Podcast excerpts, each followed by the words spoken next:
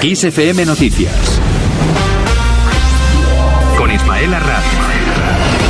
Actualizamos toda la información de la invasión rusa a Ucrania. Las tropas avanzan hacia Kiev, capital ucraniana, que ha quedado ya bajo toque de queda. Las tropas rusas están a poco menos de 150 kilómetros y atención porque han invadido territorio ucraniano en la zona de exclusión de la central nuclear de Chernóbil. Esta es la última hora desde Ucrania. Los combates continúan en toda la línea del frente en las regiones de Donetsk y Lugansk. Las autoridades ucranianas han confirmado la muerte de cerca de 40 personas, entre ellos 10 civiles a consecuencia de la ofensiva militar lanzada por Rusia contra el país, incluidos cerca de 20 muertos a causa de un bombardeo contra un puesto militar en Odessa. Además, al menos 5 personas han muerto tras estrellarse un avión militar ucraniano en los alrededores de Kiev, según han confirmado las autoridades, sin que por el momento se hayan esclarecido las causas del suceso. Las Fuerzas Armadas rusas han entrado este jueves por la mañana en la región de Kiev en el marco de una ofensiva que también ha incluido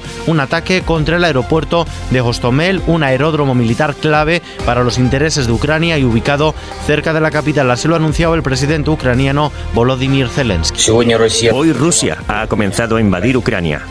Putin ha iniciado una guerra contra Ucrania, contra todo el mundo democrático.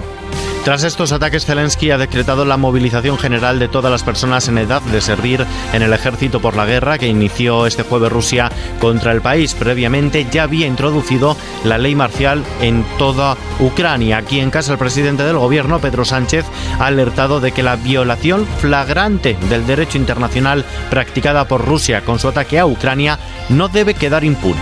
Queremos también demostrar al gobierno de Putin que las violaciones contra el derecho internacional y contra la soberanía y la integridad territorial de terceros países no pueden quedar, no deben quedar impunes. Así lo ha manifestado en una declaración institucional tras la reunión del Consejo de Seguridad Nacional que ha presidido el rey en el Palacio de la Zarzuela. Sánchez ha garantizado que España defenderá la legalidad internacional y se desvivirá, dice, por restablecer la paz. Se abre el camino de la paz y de la legalidad internacional o se puede abrir también el camino de la fuerza ilegítima que aboca solo al desorden mundial y a la inseguridad.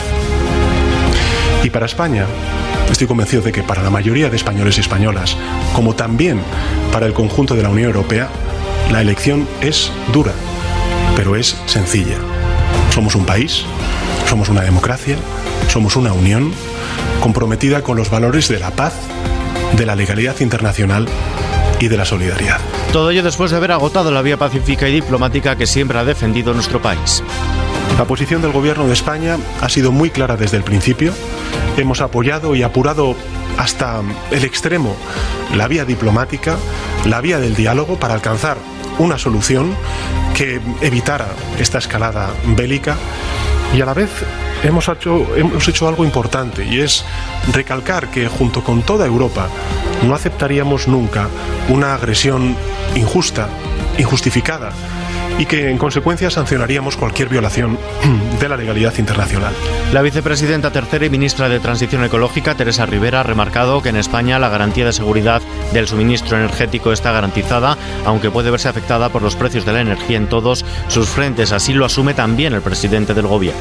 El Gobierno de España, como saben ustedes, en coordinación con la Unión Europea, lleva preparando hace tiempo la reacción ante este riesgo de agresión militar y de crisis que desgraciadamente se ha confirmado y por tanto tomaremos cuantas medidas sean precisas para mitigar el impacto económico, también el energético, de esta crisis sobre la sociedad española, sobre sus empresas, sobre los hogares, sobre la industria y sin duda alguna también sobre la recuperación económica que estamos iniciando al filo de la superación de la pandemia. Además anuncia que esta noche se va a celebrar un Consejo Europeo en sesión extraordinaria para definir la respuesta de la Unión Europea ante esta flagrante violación del derecho internacional. Los jefes de Estado y de Gobierno de la Unión acordarán de este modo nuevas sanciones contra sectores estratégicos rusos tras la invasión de Ucrania que para los líderes comunitarios suponen las horas más oscuras para Europa desde la Segunda Guerra Mundial. La presidenta de la Comisión Europea, Ursula von der Leyen, afirma que estas nuevas sanciones que se van a adoptar contra Moscú